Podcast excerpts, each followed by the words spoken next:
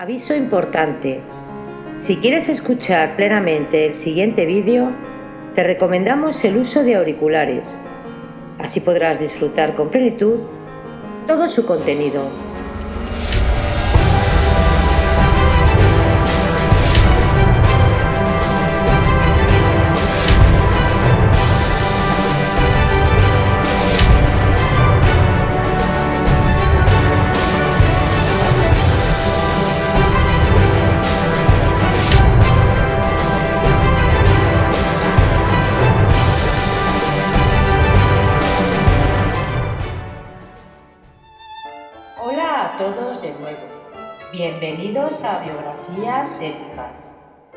Hoy continuamos con la narración de la novela histórica y épica Lo que el viento se llevó, de la escritora Margaret Mitchell. Recordaros suscribiros al canal para así poder colaborar a crecer juntos. Hay muchas historias increíbles por descubrir. Lo que el viento se llevó por Margaret Mitchell. Capítulo 2 Cuando los gemelos dejaron a Scarlett de pie en el porche de Tara y se hubo extinguido el último eco de los rápidos cascos, ella volvió a su asiento como una sonámbula. Sentía su rostro como rígido por el dolor y su boca verdaderamente dolorida de tanto dilatarla a disgusto en sonrisas forzadas para evitar que los gemelos se enterasen de su secreto. Se sentó abrumada, en descuidada postura, con el corazón rebosante de amargura, como si no le cupiera en el pecho. Le latía con extrañas y leves sacudidas. Sus manos estaban frías y se sentía oprimida por la sensación de un desastre. Había dolor y asombro en su expresión, el asombro de una niña mimada que siempre ha tenido todo cuanto quiere y que ahora, por primera vez, se ve en contacto con la parte desagradable de la vida. ¿Casarse Ashley con Melanie Hamilton? Oh, no podía ser verdad. Los gemelos estaban equivocados. Le habían gastado una de sus bromas. Ashley no podía estar enamorado de ella. Nadie podía estarlo de una personilla tan ratonil como Melania. Scatler recordó con disgusto la delgada figura infantil, la cara seria en forma de corazón inexpresiva casi hasta la fealdad, y Ashley llevaba varios meses sin verla. Él no había estado en Atlanta más de dos veces desde la recepción que había dado el año anterior en los Doce Robles. No, Ashley no podía estar enamorado de Melanie. Porque, oh, era imposible que se equivocase, porque estaba enamorado de ella. Era a ella, a Scarlett, a quien él amaba. Lo sabía, sí. Scarlett oyó los pesados pasos de mamita que hacían retemblar el piso del vestíbulo. Se apresuró a adoptar una postura natural y procuró dar a su rostro una expresión más apacible. No quería que nadie sospechase que algo no marchaba bien. Mamita creía poseer a los O'Hara en cuerpo y alma, y que sus secretos eran los suyos, y el menor asomo de secreto bastaba para ponerla sobre la pista, implacable como un sabueso. Scarlett lo sabía por experiencia. Si la curiosidad de mamita no quedaba satisfecha, podría enseguida al corriente del asunto a Helen, y entonces Scarlett no tendría más remedio que contárselo todo a su madre o inventar alguna mentira aceptable. Mamita llegó del vestíbulo. Era una mujer enorme, con ojillos penetrantes de elefante, una negra reluciente africana pura devota de los O'Hara hasta dar por ellos la última gota de sangre, la mano derecha de Helen, la desesperación de sus tres hijas y el terror de los criados de la casa. Mamita era negra, pero su regla de conducta y su orgullo eran tan elevados como los de sus amos. Se había criado con Slonger Robiland, la madre de Helen, una francesa distinguida, fría, estirada, que no perdonaba ni a sus hijos ni a sus criados el justo castigo por la menor ofensa al decoro. Había sido nodriza de Helen, viniéndose con ella de Sabana a las tierras altas cuando se casó. Mamita castigaba a quienes quería, y como Ascarle la quería muchísimo y estaba enormemente orgulloso de ella, la serie de castigos no tenían fin. ¿Se han marchado esos señores? ¿Cómo no los ha convidado a cenar, señorita Scarlett? Le dije a Poe que pusiera un plato para ellos. ¿Es esa su educación? Oh, estaba tan cansada de oírlos hablar de la guerra que no hubiera soportado la comida entera, y menos con papá vociferando sobre el señor Lincoln. No tiene usted mejores maneras que cualquiera de las criadas, después de lo que la señorita Helen y yo hemos luchado con usted. ¿Está usted aquí sin su chal? ¿Con el relente que hace? ¿No le he dicho y repetido que se cogen fiebres por estar sentada al relente de la noche sin nada sobre los hombros? Métase en casa, señorita Scarlett. No, quiero estar sentada aquí contemplando la puesta del sol. Es tan hermosa. Por favor, corre y tráeme un chal, mamita. Estaré aquí sentada hasta que llegue papá. Me parece por la voz que está usted resfriándose, dijo mamita recelosa. Pues no es verdad, replicó Scarlett impaciente. Anda, tráeme mi chal. Mamita volvió al vestíbulo con sus sandales de pato, y Scarlett la oyó llamar en voz baja desde el pie de la escalera a una de las criadas del piso de arriba. Tú, Rose, échame el chal de la señorita Scarlett. Y luego más alto. Dichosas negras, nunca están donde deben. Ahora voy a tener que subir yo a buscarlo. Scarlett oyó crujir los peldaños y se levantó sin hacer ruido. Cuando mamita volviese, reanudaría su sermón sobre la falta de hospitalidad de Scarlett, y ésta sentía que no podría aguantar la charla sobre un asunto tan trivial cuando le estallaba el corazón. Mientras permanecía en pie, vacilante, pensando dónde podría esconderse hasta que el dolor de su pecho se hubiera calmado algo, se le ocurrió una idea que fue como un rayo de esperanza. Su padre había ido aquella tarde a caballo a Doce Robles, la plantación de los Whites, para prometerle la compra de Dirce, la huesa esposa de su criado Pork. Dirce era el ama de llaves y mujer de confianza de Doce Robles, y desde que hacía seis meses se había casado con Pork, este había mareado a su amo día y noche para que comprase a Dirce y pudieran así vivir los dos en la misma plantación. Y esta tarde, Gerald, agotada ya su resistencia, salió a proponer una oferta por Dirce. Seguramente, pensó Scarlett, papá se enterará si es cierta esa horrible historia. Aunque realmente no oiga nada esta tarde, ¿acaso note algo? Tal vez perciba alguna agitación en la familia Wilds. Si yo pudiera verle a solas antes de cenar, quizá conseguiría averiguar la verdad. Será una de las odiosas bromas de los gemelos.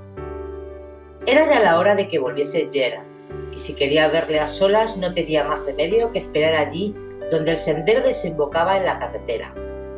Bajó despacio los escalones del porche, mirando con cuidado por encima de su hombro para estar segura de que mamita no la estaba observando desde las ventanas del piso de arriba.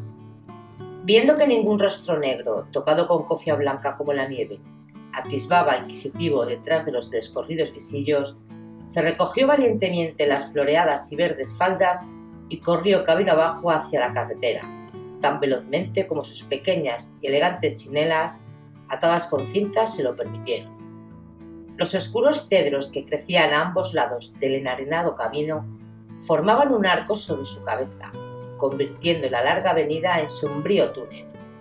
Tan pronto como estuvo debajo de los nudosos brazos de los cedros, comprendió que se hallaba salvo de la curiosidad de los de la casa y aflojó su rápido paso. Estaba jadeante porque llevaba el corsé demasiado apretado para permitirle correr muy deprisa, pero caminaba rápidamente Pronto llegó al final del camino y a la carretera, pero no se detuvo hasta dar la vuelta a un recodo que dejaba un bosquecillo entre ella y la casa. Sofocada, anhelante la respiración, se sentó en un tocón a esperar a su padre. Había pasado ya la hora de su regreso, pero Scarlett se alegraba de aquel retraso. La demora le daría tiempo a calmar su respiración y a tranquilizar su rostro para no despertar sospechas. A cada momento esperaba oír el ruido de los cascos de su caballo y verla aparecer galopando a la velocidad acostumbrada, como si quisiera romperse la cabeza. Pero se deslizaban los minutos sin que Gerald llegase. Miraba a ella a lo lejos buscándole, sintiendo renacer la angustia de su corazón. Oh, no puede ser verdad, pensó, porque no viene. Sus miradas seguían el sinuoso camino, de un rojo de sangre ahora después de la lluvia matinal, le seguía imaginariamente en sus carreras mientras cabalgaba colina abajo hasta el perezoso río Flight, a través de los intrincados vados pantanosos y luego subiendo la colina inmediata a Doce Robles, donde Ashley vivía. Este era todo el camino que los separaba ahora, un camino que conducía a Ashley a la hermosa casa de blancas columnas que como un templo griego coronaba la colina. Oh Ashley, Ashley, pensaba en su corazón latía aceleradamente. Se había disipado en parte la fría sensación de catástrofe que lo oprimiera desde que los gemelos Tarleton le habían contado sus murmuraciones, y en su lugar se insinuaba la fiebre que venía padeciendo desde hacía dos años. Le parecía extraño ahora que mientras se hacía mujer, Ashley no la trajera nunca demasiado. En los días de su infancia le había visto ir y venir sin concederle nunca un pensamiento, pero hacía tres años, Ashley, recién llegado a su casa de un gran viaje de tres años por Europa, había ido a visitarla y desde aquel día le amaba. Era así de sencilla la cosa. Estaba ella delante del porche y él había llegado a caballo por la larga avenida, vestido de fino paño gris, con una corbata ancha que resaltaba a la perfección su rizada camisa. A una hora podía recordar Scarlett cada detalle de su indumentaria, lo reluciente que estaban sus botas, la cabeza de medusa en camafeo de su alfiler de corbata, el ancho panamá que se quitó rápidamente al verla, se apeó, entregó las riendas a un negrito y se quedó mirándola. Sus soñolientos ojos grises sonreían y el sol brillaba de tal modo sobre su rubio cabello que parecía un casco de reluciente plata. Y dijo, de modo que estás hecha una mujer, Scarlett. Y subiendo ligero los escalones le había besado la mano. Y su voz, nunca podría olvidar el salto que dio su corazón cuando la oyó como si fuese por primera vez, lenta, sonora, musical. Desde aquel mismo instante él le había sido preciso tan sencilla e irrazonablemente como le eran preciso la comida para alimentarse, los caballos para cabalgar y un suave lecho para su reposo. Durante dos años la había escoltado por toda la comarca, en bailes, fritadas, meriendas campestres y sesiones en la audiencia, nunca con tanta frecuencia como los gemelos Tarleton o Keith Calvert, nunca tan pesado como los jóvenes Fontan, pero así y todo no transcurría jamás una semana sin que Ashley fuera de visita a Tara. Verdad es que nunca había hecho la corte, y sus claros ojos verdes habían brillado con el fulgor que tan bien conocía Scarlett en la mirada de otros hombres. Y sin embargo, sin embargo ella sabía que él la amaba. No podía equivocarse en esto. Un instinto más fuerte que la razón y el conocimiento nacido de la experiencia le decían que él la quería. Con demasiada frecuencia le había sorprendido, cuando su mirada no era ni soñolienta ni lejana, contemplándola con un anhelo y una tristeza que la desconcertaba. Ella sabía que la amaba. porque no se lo había dicho? No lo podía comprender.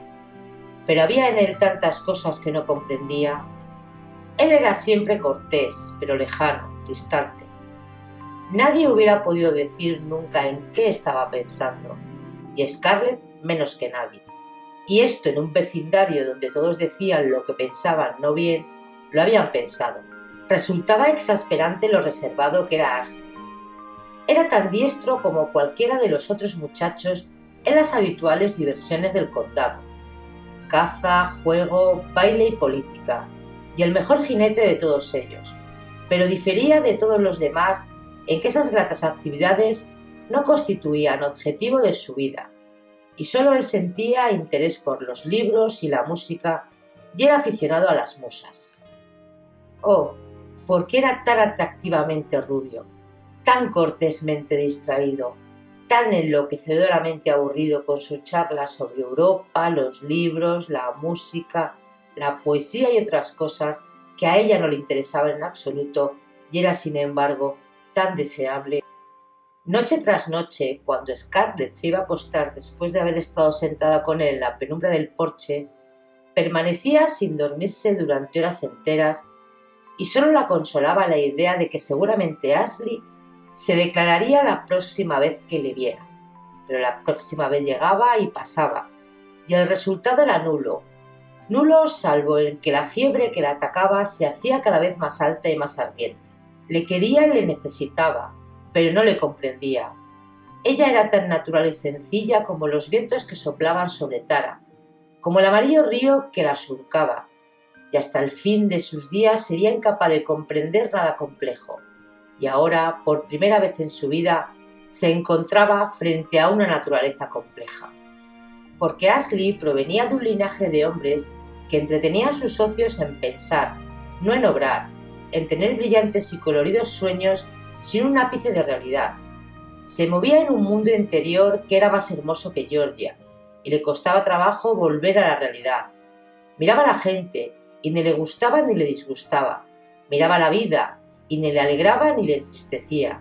Aceptaba el universo y su puesto en él tales como eran, y encogiéndose de hombros volvía a su música, a sus libros y a su mundo mejor. ¿Cómo podía haber cautivado a Scarlett con una mente tan distinta a la suya? Ella no lo sabía.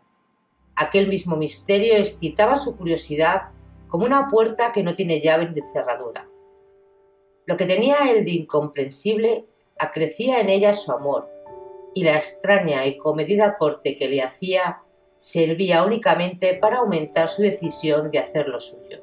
No dudó nunca de que se declararía algún día, pues era ella demasiado joven y demasiado mimada para conocer la derrota. Y ahora, como un trueno, había llegado aquella horrible noticia. Casarse Ashley con Melania. No podía ser cierto.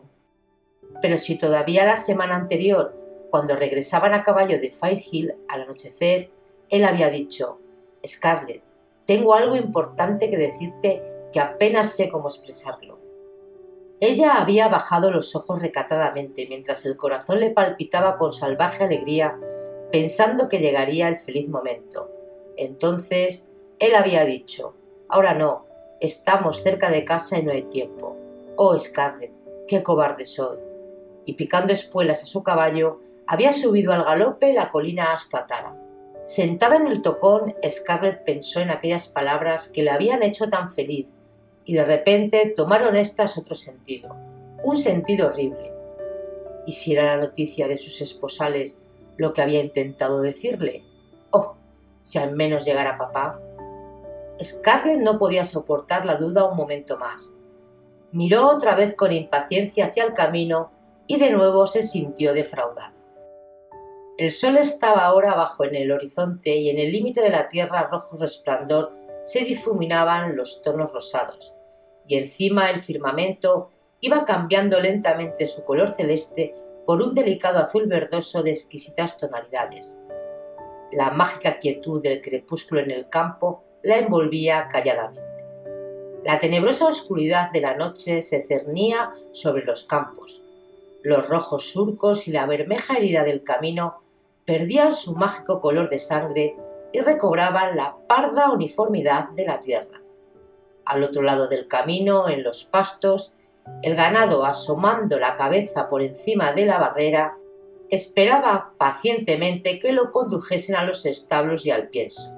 Atemorizados por la negra sombra de la espesura que bordeaba los pastos, los animales parecían mover sus orejas con satisfacción al ver a Scarlett, como si apreciasen la compañía de un ser humano. En la extraña media luz los altos pinos del pantanoso río, que tan verdes parecían iluminados por el sol, resaltaban cual negras siluetas sobre el azul pastel del cielo en hilera de oscuros gigantes y hundían sus raíces en la mansa y amarillenta corriente. En la colina al otro lado del río, las altas chimeneas blancas de la casa de los Wilds se borraban gradualmente en la oscuridad de los espesos robles que las rodeaban, y sólo más lejanos los puntitos de luz de las lámparas encendidas para la cena revelaban que allí había una casa. El aire embalsamado de la primavera se confundía con los húmedos efluvios de los campos recién arados y con la agradable frescura de los verdes prados. Para Scarlett no era un espectáculo milagroso ni la puesta del sol de la primavera ni el verdor de los campos. Aceptaba su belleza como cosa natural, como el aire que respiraba el agua que bebía, porque nunca había admirado conscientemente la belleza. más que en las mujeres hermosas, en caballos, trajes de seda, en cosas tangibles. Sin embargo, la serena media luz sobre los bien cuidados campos de Tara actuó como un sedante sobre sus excitados nervios. Amaba tanto aquella tierra sin saber que la amaba, le gustaba lo mismo que amaba el rostro de su madre rezando a la luz de la lámpara. No se divisaban aún señales de Gerard en la sinuosa y tranquila carretera. Si tenía que esperar mucho, mamita vendría seguramente en su búsqueda y la obligaría a entrar en casa. Pero cuando esforzaba su mirada hacia el oscuro camino, oyó el golpear de los cascos de un caballo y vio al ganado dispersarse espantado. Gerald O'Hara volvía a casa, a campo traviesa y a toda marcha. Llegó colina arriba galopando en su caballo de caza, de patas largas, que a distancia parecía un niño montado sobre una cabalgadura demasiado grande para él. Sus largos cabellos blancos flotaban al viento sobre su espalda y animaba al caballo con el látigo y con sus gritos. Aunque embargada por sus preocupaciones, Scarlett le contempló con cariñoso orgullo porque Gerard era un magnífico jinete. Me sorprende ese empeño suyo en saltar siempre obstáculos cuando está algo bebido, pensó, y más después de aquella caída que tuvo precisamente aquí, el año pasado, cuando se rompió la pierna. Creímos que le serviría de lección, sobre todo cuando prometió a mamá no volver a saltar. Scarlett no tenía miedo a su padre, le sentía como más contemporáneo suyo que sus hermanas. Saltar vallas y setos sin que se enterara su mujer le producía un orgullo infantil y una culpable alegría que corrían parejas con la de ganar en listeza mamita. Scarlett se levantó de su asiento para verle. El gigantesco bruto llegó al cercado, recogió sus patas y se alzó por encima del obstáculo tan ligero como un pájaro, mientras el jinete gritaba entusiasmado, azotando el aire con su fusta, y sus blancos rizados golpeaban su nuca.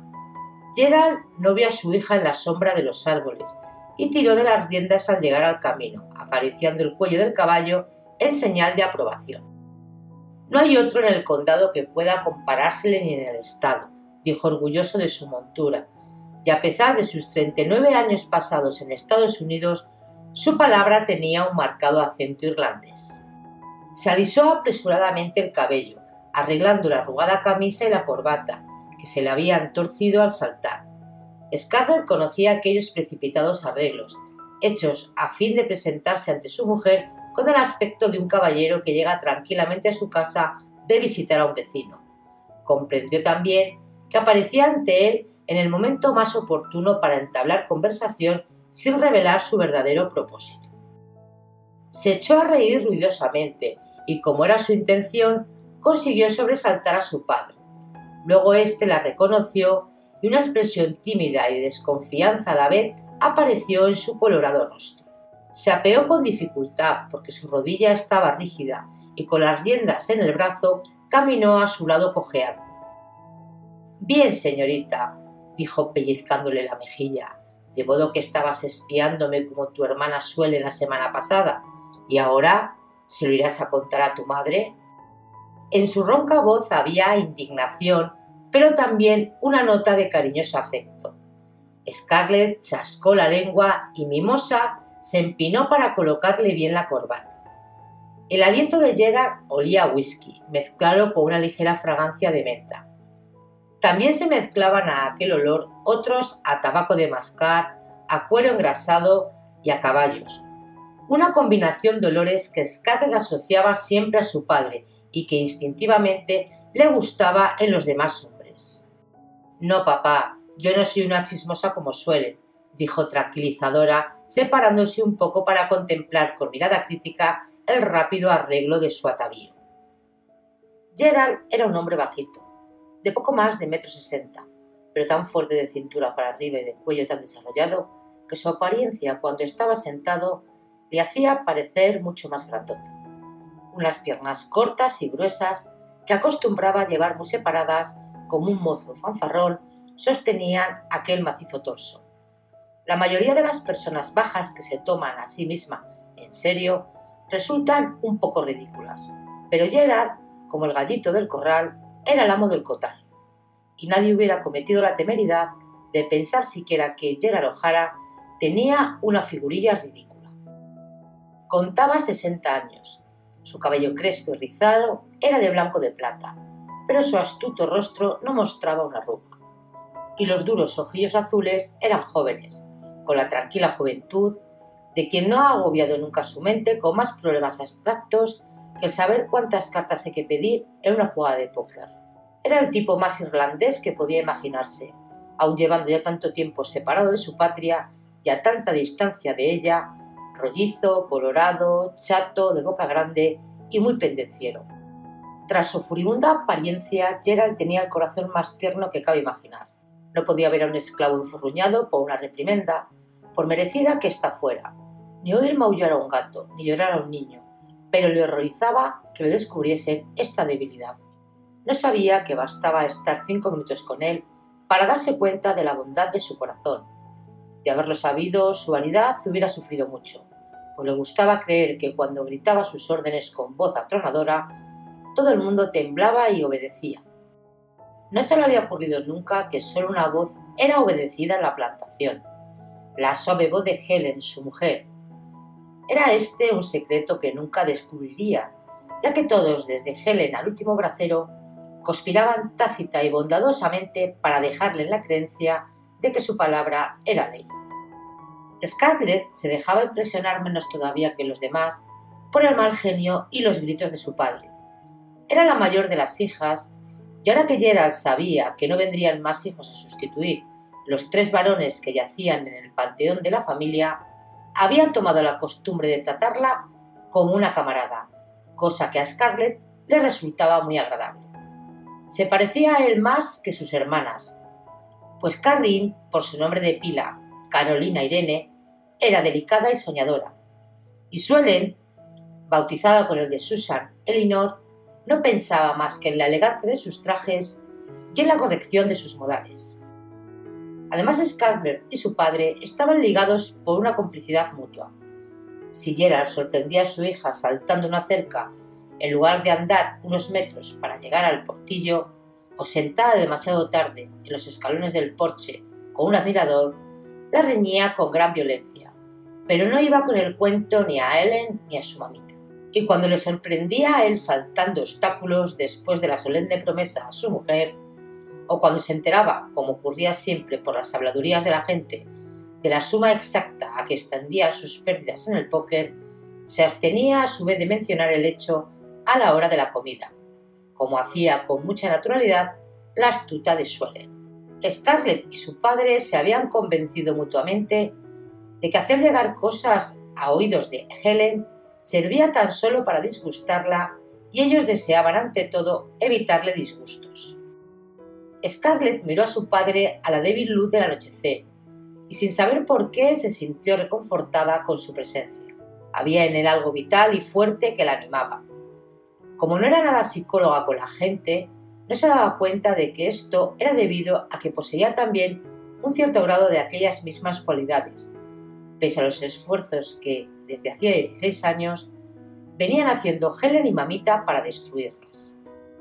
Ahora te encuentras muy presentable, y no creo que nadie pueda adivinar que has estado haciendo travesuras, a no ser que a ti mismo se te ocurra contarlo aunque me parece que después de haberte roto las rodillas saltando esta misma barrera el año pasado... Bueno, pero ¿tú crees que voy a consentir que una hija mía me sermonee por si salto o no salto? protestó él, pellizcándole de nuevo la mejilla. Supongo que se trata de mi propia cabeza, ¿no es así? Y además, señorita, ¿se puede saber qué estás haciendo aquí sin tu chal?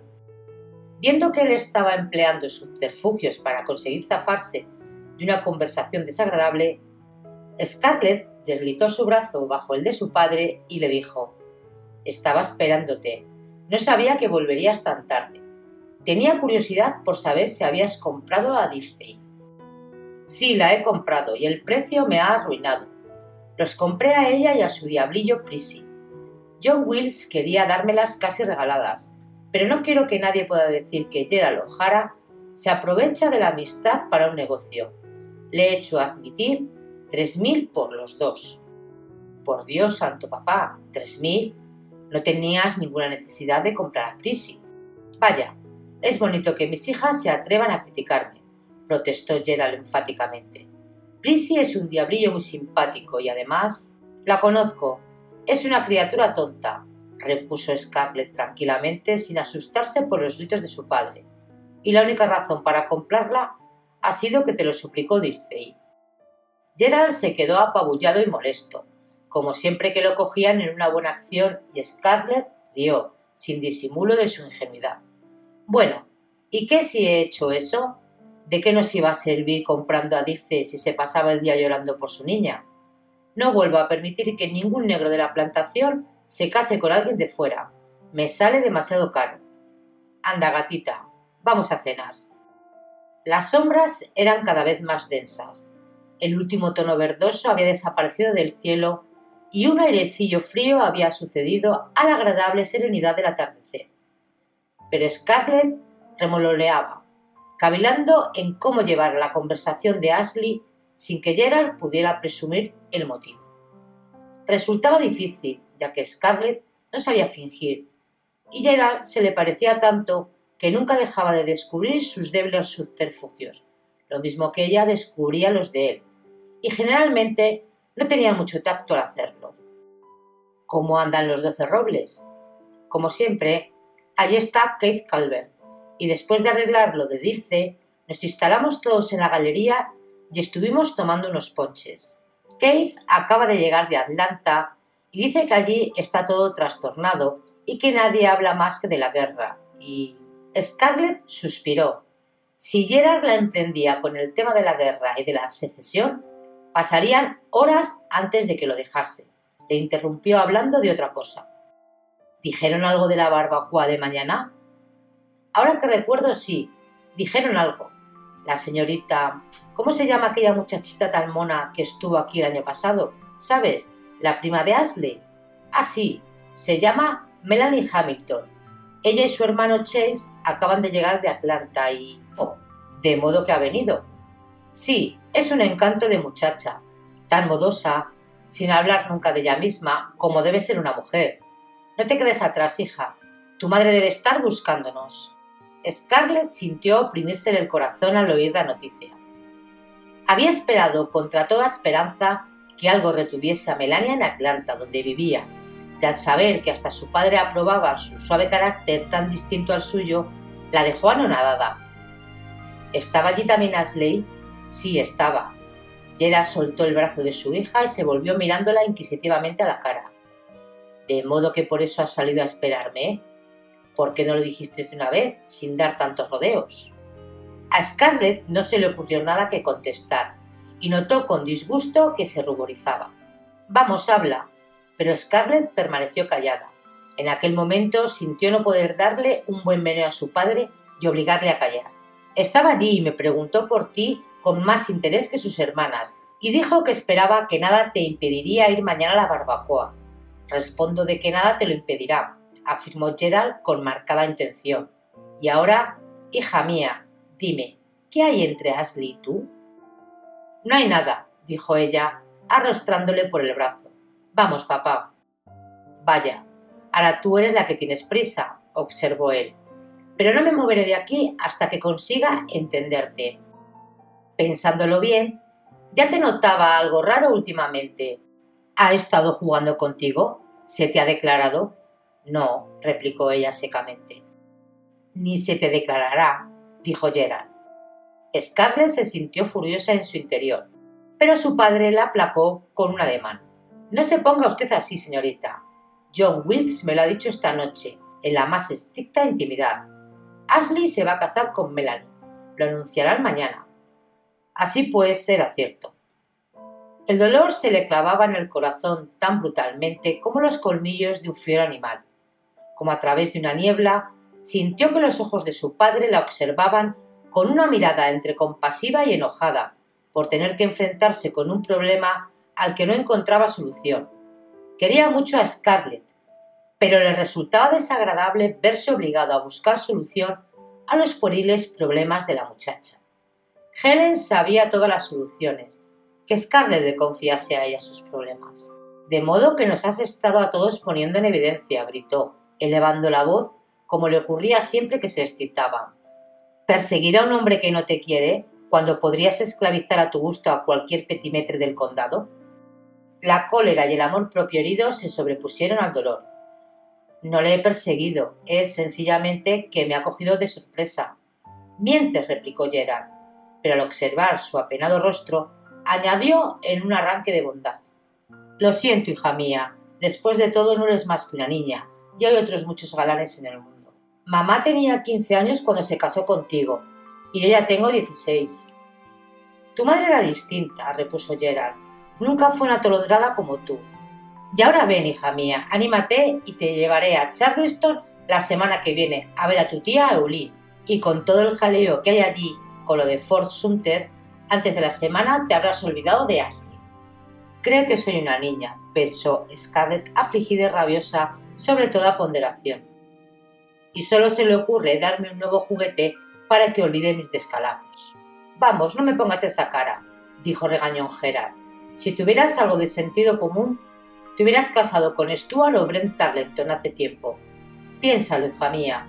Cásate con uno de los gemelos. Juntaremos las plantaciones y Jim Tarleton y yo os construiremos una hermosa casa precisamente en el Gran Pinar donde se unen y... ¿Quieres dejar de tratarme como una niña? No quiero ir a Charleston, ni tener una casa, ni casarme con los gemelos. Solo quiero... Se contuvo, pero era demasiado tarde. La voz de Gerald era tranquila y habló despacio, como si extrajese sus palabras de un lugar de su memoria al que rara vez acudiese.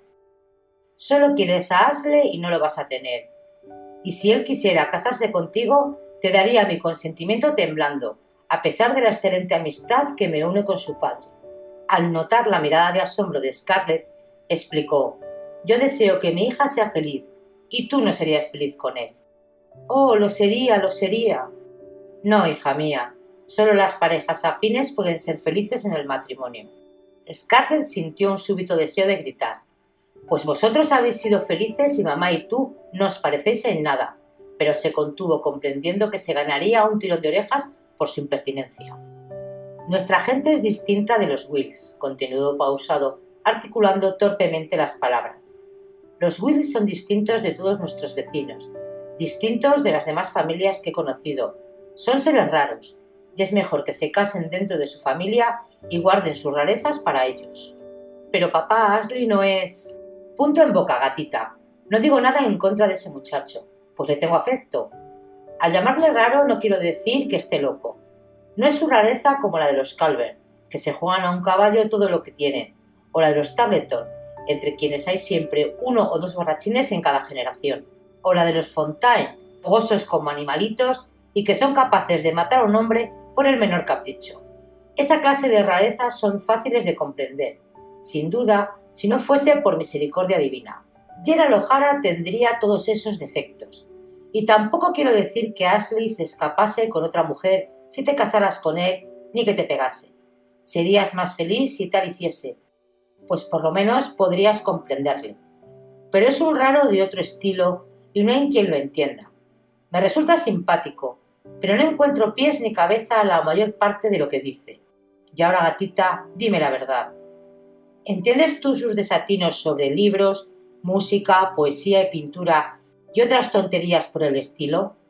Oh, papá, si me caso con él, ya haré que cambie todo eso, exclamó Scarlett con impaciencia. Lo harás. ¿Lo cambias ahora? dijo Gerald impertinente mirándola sagazmente. Conoces muy poco a los hombres, Scarlett. No pienses en Ashley. No hay mujer que cambie a su marido en lo más mínimo. No lo olvides. Y en cuanto a cambiar a Wilkes, por Dios, hija mía, si toda esa familia es del mismo estilo y lo ha sido siempre, y probablemente siempre lo será. Y te digo que han nacido raros. Tú fíjate cómo se largan a Nueva York para oír una ópera o ver una exposición de pintura, y cómo encargan libros franceses y alemanes a los yanquis. Y se pasan las horas leyendo o soñando, sabe Dios qué, en lugar de pasarlas cazando o jugando al póker como hacen las personas decentes. No hay nadie en el condado que monte como Ashley, dijo Scarlett indignada por el estigma de afeminado que se arrojaba sobre él. Nadie excepto tal vez su padre. Y en cuanto al póker, ¿No te ganó Ashley 200 dólares en Jonesboro la semana pasada? Los chicos de Calvert han estado otra vez chismorroteando, dijo Gerald resignado. Pues de otro modo no sabrías la cantidad. Ashley puede montar a caballo con el mejor y jugar al póker con el mejor, o sea, conmigo, gatita. Y no te niego que si se pone a beber es capaz de dejar atrás a los mismos Tarleton. Puede hacer esas cosas, pero no pone corazón en ellas. Por eso digo que es un ser raro. Scarlett, con el pecho oprimido, permaneció silenciosa. Sabía que Gerard tenía razón y no encontraba disculpa para su amado. Ashley no ponía nunca el corazón en ninguna de aquellas cosas tan agradables y que también sabía hacer. No les dedicaba más que un interés cortés en contraste con los demás a quienes les interesaba vitalmente. Interpretando certeramente su silencio, Gerard le acarició el brazo y dijo triunfante: Scarlett, ¿reconoces entonces que es verdad? ¿Qué ibas a hacer con un marido como Ashley? Todos los Wilkes son unos auténticos lunáticos. Y luego, con acento mimoso, continuó. Y aunque hace un momento mencioné a los Tarleton, no quiere esto de decir que los ensalce. Son simpáticos muchachos, pero si prefieres a Keith Calvert, a mí lo mismo me da. Los Calvert son buena gente, todos ellos, aunque el viejo se haya casado con una yankee. Y cuando yo desaparezca, Cállate, rica, y escúchame, os dejaré estar a ti y a Kate. No querría a Kate ni en bandeja de plata, gritó Scarlett desesperada. Haz el favor de no decirle nada de mí. No quiero ni Tara ni ninguna otra antigua plantación. Las plantaciones no me importan nada cuando... Iba a decir cuando no tengo al hombre que quiero. Pero Gerald, irritado por la desdeñosa actitud con que acogía su dadivosa oferta, lo que más quería en el mundo después de Helen, exhaló un rugido ¿Eres capaz tú, Scarlett O'Hara, de decirme a mí que esta tierra de Tara no te importa nada? Scarlett movió la cabeza obstinadamente. Sentía demasiado dolorido su corazón para que la preocupase irritar a su padre. La tierra es la única cosa del mundo que tiene algún valor, murmuró él haciendo con sus cortos y gruesos brazos amplios ademanes de indignación, porque es la única que perdura. No lo olvides, es la única cosa que merece que trabajemos por ella, que luchemos por ella, que muramos por ella. Oh papá, protestó Scarlett disgustada, hablas como un irlandés. Nunca me he avergonzado de serlo. Por el contrario, estoy orgulloso de ello. No olvides que tú también eres medio irlandesa, señorita, y para cualquiera que tenga en sus venas una gota de sangre irlandesa, la tierra en que vive es como su madre. De ti sí que estoy avergonzado ahora. Te ofrezco la tierra más hermosa del mundo, exceptuando el condado de Meath, el viejo continente, y tú qué haces, la desprecias. Gerald había empezado a excitarse, gritando de rabia, cuando algo en el desconsolado rostro de su hija le hizo interrumpirse. Bueno, eres joven aún. Ya sentirás después ese amor a la tierra. No podrás escapar de él si tienes sangre irlandesa. Eres sencillamente una niña preocupada por tus adoradores. Cuando seas vieja, ya verás lo que es eso. Y ahora, ¿quieres decidirte por Keith o por los gemelos o por uno de los chicos de Evan Munroe, ya verás el pago que te doy. Oh papá. En aquel momento estaba ya Gerald completamente harto de la conversación y aburridísimo de encontrarse aquel problema sobre sus hombros. Se sentía ofendido además al ver que Scarlett seguía estando desconsolada aún después de haberle ofrecido los mejores partidos del condado y Tara por añadidura. A Gerald le gustaba que sus regalos fuesen recibidos con palmitas y besos. Vaya, no haga usted puchero, señorita. No me importa con quién te cases, con tal que piense como tú y sea un caballero, un hombre del sur y arrogante, porque el amor de la mujer llega después del matrimonio. Por Dios, papá, esa sí que es una teoría del viejo continente. Y una magnífica teoría. Todos los americanos tratan afanosamente de casarse por amor, como los criados, como los yanquis, los mejores matrimonios son aquellos que escogen los padres. ¿Cómo vas a ver una chiquilla tonta como tú distinguir a un hombre bueno de un canalla? Fíjate si no en los Wills. ¿Qué es lo que les hace convertirse dignos y fuertes a través de todas las generaciones? Pues sencillamente el casarse con sus afines, entre primos, como quiere la familia que lo hagan. Dios mío, gimió Scarlett, sintiendo renovado su dolor con las palabras de Gerard, que trajeron de nuevo a su mente la inevitable verdad. Su padre la miró y bajando la cabeza anduvo unos pasos indeciso. ¿No estarás llorando?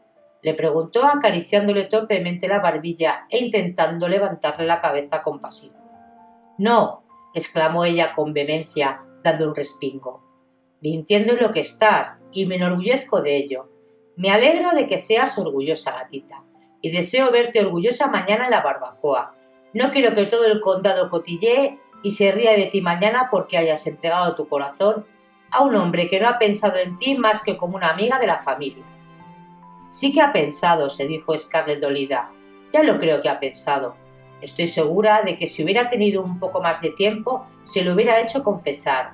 Ay, si no fuese porque los Wills se creen siempre obligados a casarse con sus primas. Gerald enlazó su brazo al de su hija. Y ahora entremos a cenar, que todo esto que quede entre nosotros, para que tu madre no se preocupe y yo tampoco. Suénate, hija mía. Scarlett se sonó con su arrugado pañuelito y ambos se echaron a andar por el sendero cogidos del brazo, mientras el caballo los seguía lentamente. Al llegar a la casa, Scarlett se disponía a hablar de nuevo cuando vio a su madre salir de la densa sombra del porche. Tenía puestos la toca, el chal y los mitones, y detrás de ella iba mamita con cara de pocos amigos, asiendo el maletín de cuero negro en que Helen O'Hara llevaba siempre los vendajes y medicinas que utilizaba en la cura de los esclavos. Mamita tenía una boca grande, de labios gruesos y colgantes que cuando la negra se enfadaba pendían más que de costumbre. En aquellos momentos los labios de Mamita tenían una longitud desmesurada y Scarlett comprendió que Mamita estaba furiosa por algo que no aprobaba. Señor O'Hara, exclamó Helen al ver a la pareja que avanzaba por el camino. Helen pertenecía a una generación formalista, aún después de 17 años de matrimonio y de haber tenido seis hijos. Señor O'Hara, ha ocurrido una desgracia en casa de los Slattery. El hijo de Emmy ha nacido, se está muriendo y hay que bautizarlo. Voy allá con mamita a ver qué puedo hacer. Su voz se alzaba interrogante como si estuviera pendiente de la aprobación de su marido, mera formalidad, pero muy grata al corazón de Yera. Por Dios santo, gritó O'Hara, ¿cómo se atreven esos indecentes blancos a hacerte salir de casa precisamente cuando vas a cenar y cuando estoy deseando contarte todo lo que en Atlanta se dice de la guerra? Vete, señora O'Hara. No podrías dormir tranquila esta noche si supieras que ha ocurrido una desgracia y no has acudido a aliviarla. No podría dormir nunca tranquila si no hubiese ido antes a cuidar a los negros y a esos pelmas de los blancos, que bien podrían cuidarse a sí mismos. Gruñó mamita como rezando mientras bajaba las escaleras dirigiéndose al coche que esperaba al borde del camino. Ocupa mi lugar en la mesa, querida, dijo Helen a Scarlett, acariciándole la mejilla con su enguantada mano. A pesar de sus lágrimas, Scarlett se estremeció al contacto realmente mágico de la mano de su madre y con la débil fragancia de verbena que exhalaba la crujiente seda de su traje. Para Scarlett había algo portentoso en Helen O'Hara. Era una maravilla que vivía en la casa con ella, a la que temía pero que la hechizaba y la calmaba al mismo tiempo. Gerald ayudó a su mujer a subir al coche y ordenó al cochero que condujese con cuidado. Toby, que manejaba los caballos de Tara desde hacía 20 años, hizo un gesto de muda indignación al oír que le daban consejos sobre la manera de efectuar su propia tarea. Al marchar con mamita sentada a su lado, era cada uno la perfecta imagen del africano ceñudo y gruñón. A mí tendrían que pagarme por lo mucho que hago en favor de esos inútiles de los Slattery, dijo Gerald malhumorado. Ya podían acceder a venderme sus escasos sacres de mísero pantano y el condado se vería libre de ellos. Luego añadió, satisfecho por anticipo con una de sus bromas habituales. Ven, hija mía, vamos a decirle a Por que en vez de la compra de Dice, le he vendido a él a John Wilds. Echando las riendas a un negrito que estaba por allí, subió rápidamente las escaleras, se había olvidado ya del sufrimiento de Scarlett y solo pensaba en mortificar a su criado. Scarlett le siguió lentamente, pues se sentía cansada. Pensó que después de todo, una boda entre ella y Ashley no sería más rara que la de su padre con Helen Roviland. Se preguntó una vez más cómo se las habría arreglado su áspero y estridente padre para casarse con una mujer como su madre, pues no hubo nunca dos personas tan opuestas en nacimiento educación, costumbres y opiniones. Fin del capítulo 2 de Lo que el viento se llevó.